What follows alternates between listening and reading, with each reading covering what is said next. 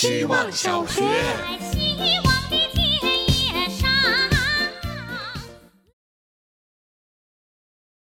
大家好，我是小包包。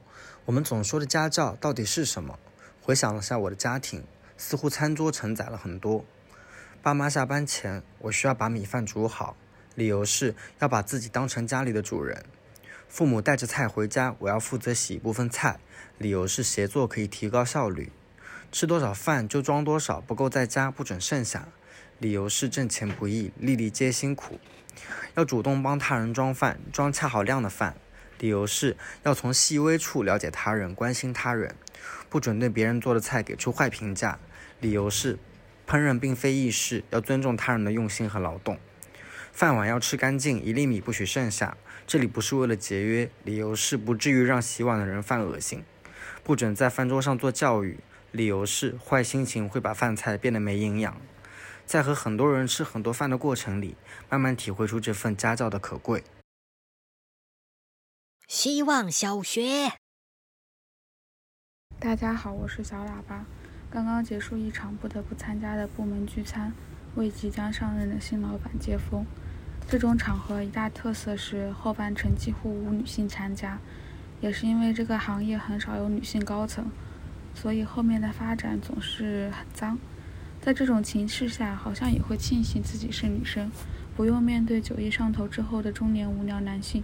还可以在离开之前收获一些红包，然后坐在家里听留在现场的年轻男同事传来线报，永远是表面风和日丽，底下暗流涌动。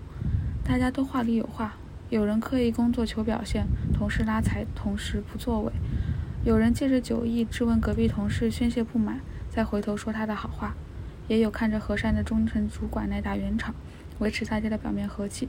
部门内部明争暗斗，大家总是不开心。互相吹捧，互相酸。我提前离开了酒局，不知道何时能离开这个困局。希望小学。大家好，我是小伙子。今天一分钟的主题是还是这样方便。下午工作的正投入，收到了一条表哥发来的信息。他说公司要求每个员工月底前交一个 logo，他想我帮他随便弄一个，能交差就好。我拒绝了。且不是以忙为理由，然后看到十几个提示信息，顺手打开微博，点开是私信，表达了对我们的喜欢以及想推荐自己，但不知道邮箱地址，希望告知。本来是顺手的事，但我回复道：别被这么点小事难倒。把这两件事放在一起说，因为他们是一路人，习惯边走边不停拨开行人说：大家行个方便啊，行个方便。所以凡事对他们来说应该是方便就行吧。最后实不相瞒，这并不是今天下午发生的事，它发生在两年前的某个下午，是希望小学还在公司内部进行的时候。那时候我们是要脱稿讲的。希望小学，各位同学好，我是希望小学四班的小原子，爱被小心拆开。最近总想到一些细节。锚点和锚点间，逗号和句号间，言语和动作间。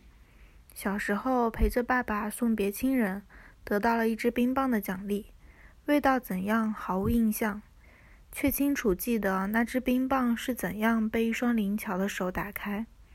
它先是轻松摸到开口处，撕开的时候总爱皱眉抿着嘴，像是钻进了一件不得了的事里。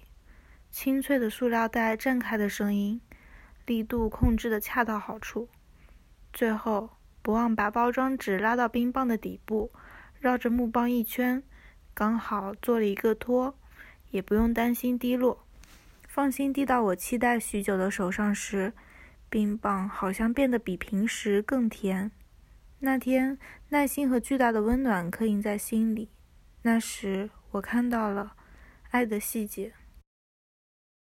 希望小学，大家好，我是小易。今天的一分钟是人生的运气。